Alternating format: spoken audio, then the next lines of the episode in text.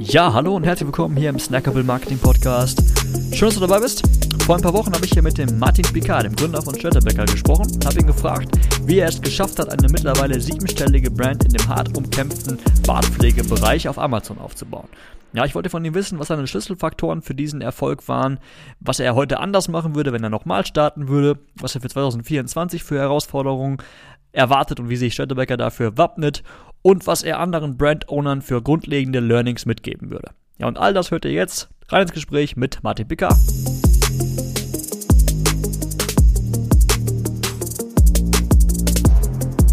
Moin Martin.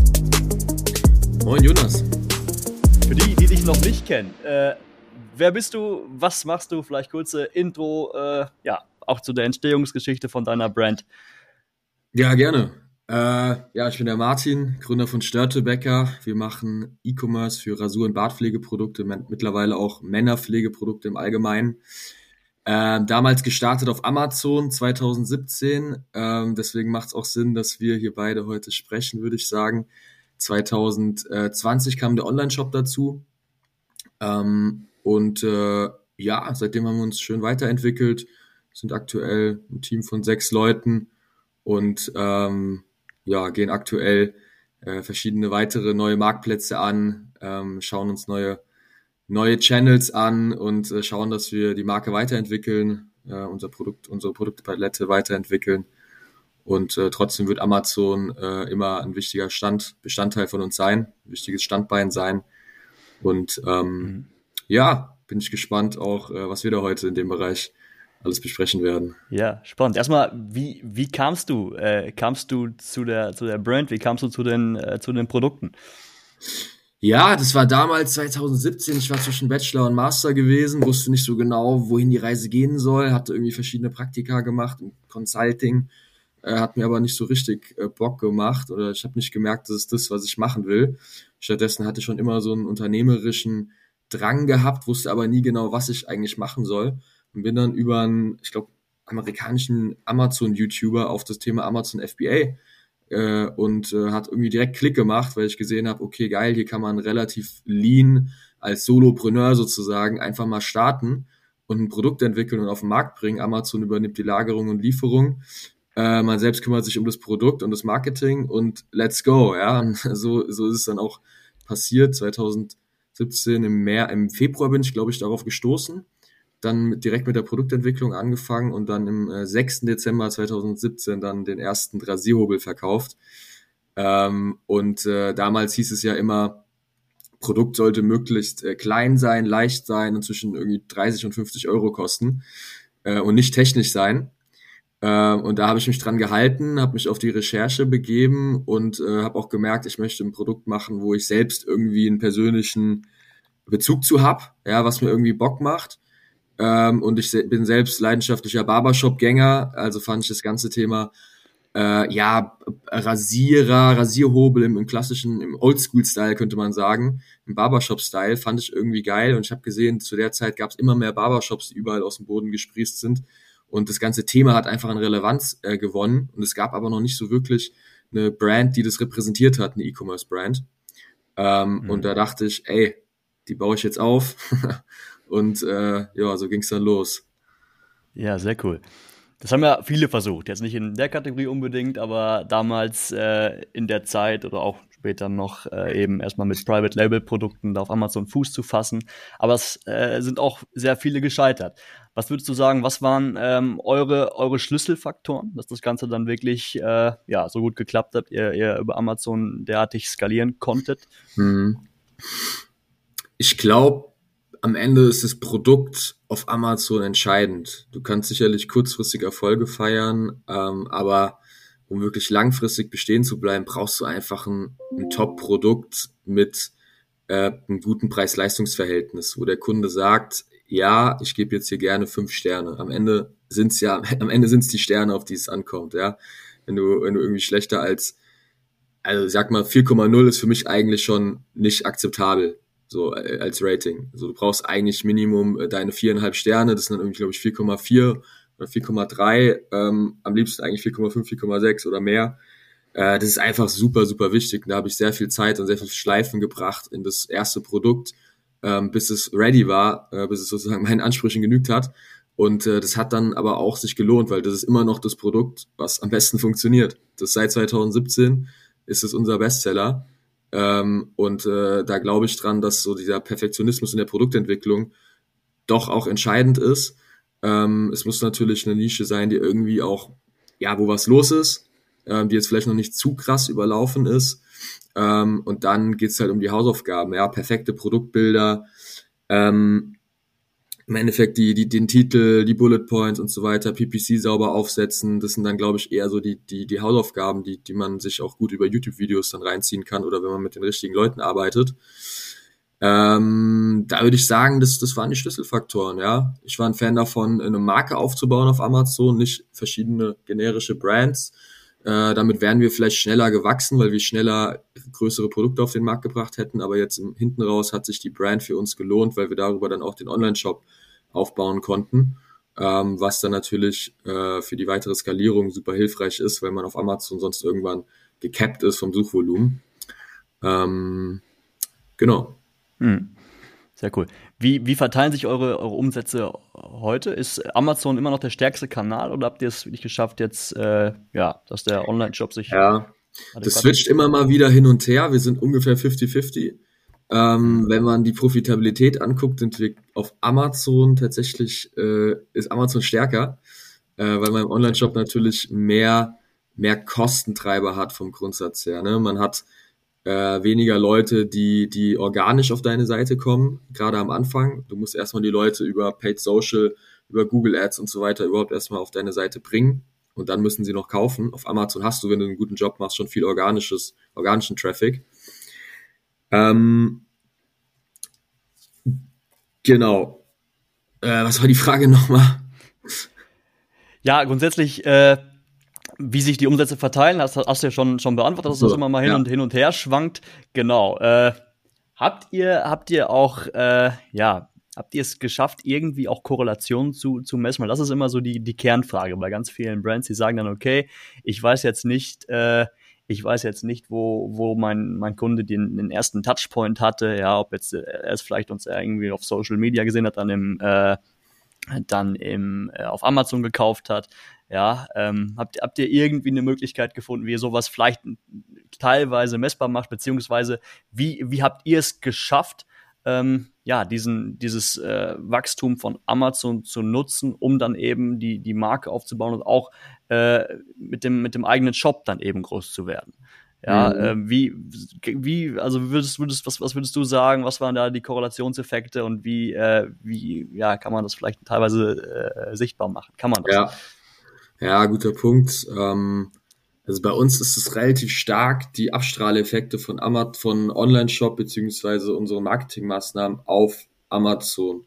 Also zum Beispiel, wenn wir eine Paid-Social-Kampagne machen, also auf Instagram, Facebook Werbung schalten und dann unser Budget zum Beispiel verdoppeln, was haben mittelständische Unternehmen wie Westmark oder junge Startups wie Holy Energy und Three Bears gemeinsam? Sie vertrauen dem Full-Service-Ansatz von Dive.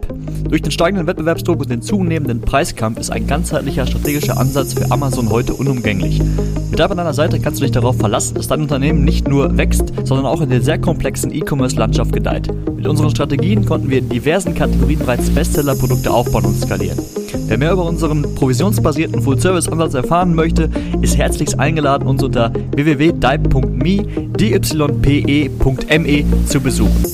PS, Glückwunsch auch an unseren langjährigen Partner Raphael von Wondersmile, der beim diesjährigen ANZ Hackers Event den Rubin Award für 500.000 Euro Monatsumsatz gewonnen hat. Weiter geht's! wir sehen den Impact direkt auf Amazon. Also wir sehen, dass die, die Brand-Suchanfragen hochgehen auf Amazon, dass der Umsatz mhm. und vor allem auch die Profitabilität hochgeht, weil Leute suchen heutzutage sehr gerne auf Amazon nach Produkten und holen, sich da Trust ab. Die sind, glaube ich, versaut durch etliche Dropshipping-Anbieter.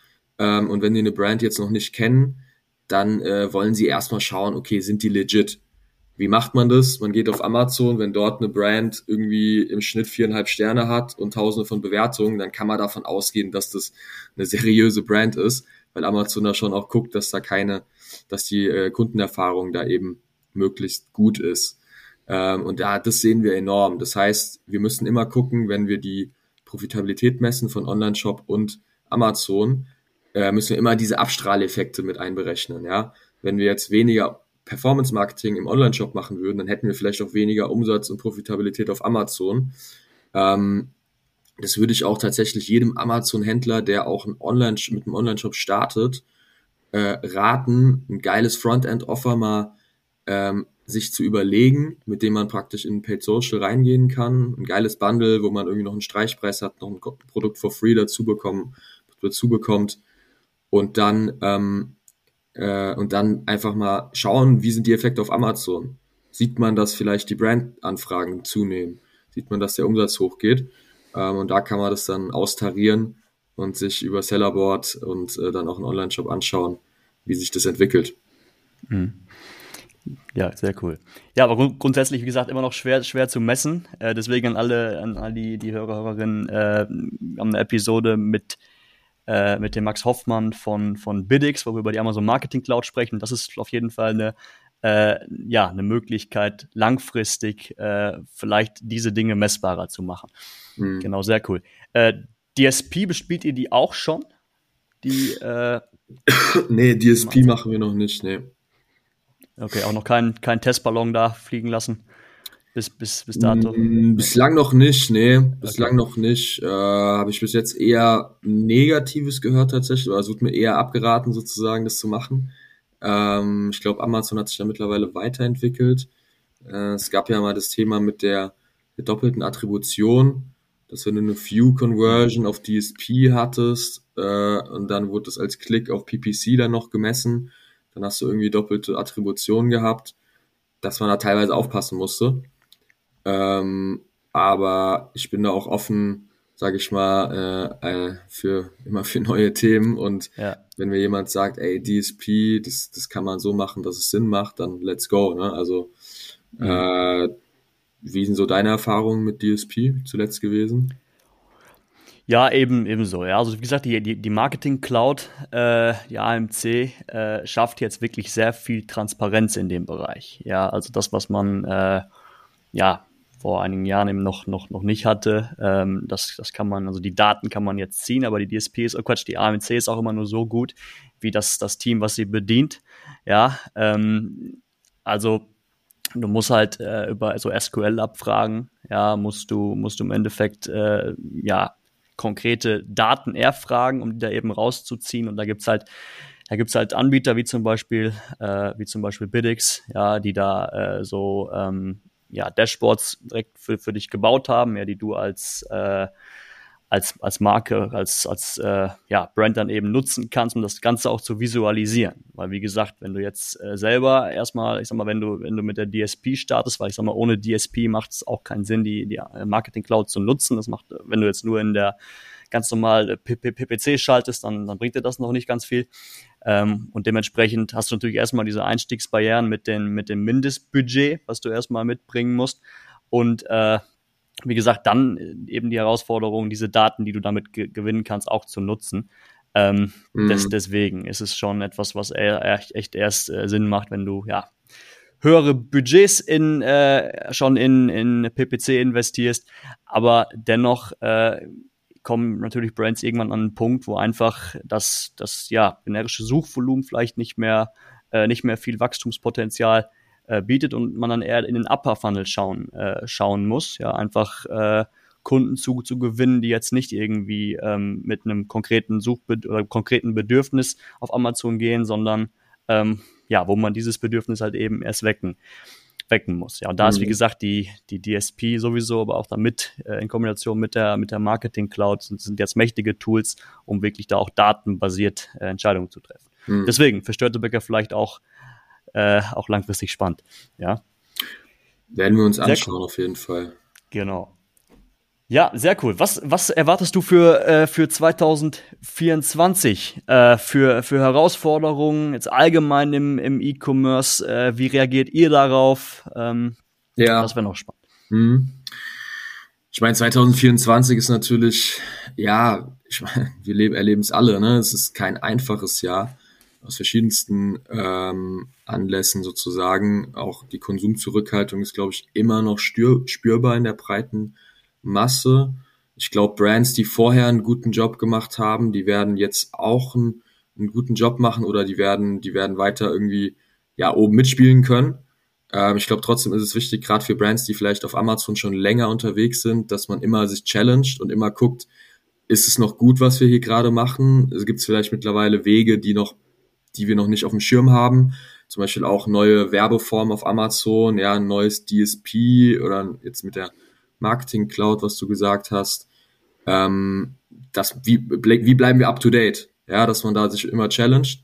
Ähm, das ist, glaube ich, super wichtig. Jetzt bei uns ist es sicherlich auch das Thema, hey, wie kriegen wir noch mehr die letzten Prozent aus unseren Listings raus? Wie können wir vielleicht noch Produktbilder optimieren? Wie können wir die Brand Story irgendwie noch oder den, Shop noch geiler, den Store noch geiler gestalten auf Amazon, so wo man dann die letzten Prozent noch rausholt, wie kann man PanIU noch, noch besser spielen, haben wir korrekt übersetzt, dass man da so in die Details reingeht. Ähm, Im Online-Shop würde ich sagen, geht sehr viel über, auf, also wir wollen, wir, Profitabilität ist das Stichwort. Wie bekommen wir Profitabilität über Wiederkäufer? Ja, wir wollen natürlich, dass die Kunden nicht nur einmal bei uns kaufen, sondern dass sie immer wieder kommen und ihre Produkte bei uns kaufen. Und es geht wiederum über über starke ähm, über starke ähm, Produkte. Ja, das Produkt muss einfach passen. Ähm, wie können wir unsere Produkte verbessern? Ist da die Frage.